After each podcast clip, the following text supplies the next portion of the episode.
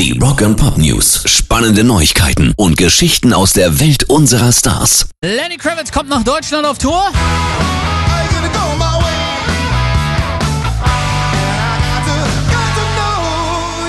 Er spielt am 17. Juni nächsten Jahres in der Max-Schmeling-Halle in Berlin, am 19. in der Zitadelle Mainz und am 26. Juni nochmal in der Barclaycard Arena zu Hamburg. Und die Tickets gibt's schon ab knapp 62 Euro. Also das ist wirklich machbar. Und laut Veranstalter gibt's einen sauberen Mix aus seinen Klassikern und dann dem neuen Album Race Vibration. Also das äh, lohnt sich doch. Rock and Pop News. Die Zwillingsfestivals Hurricane und Southside haben nach Seed weitere Headliner für 2020 bestätigt. Mit dabei sind Deichkind und die Kings of Leon.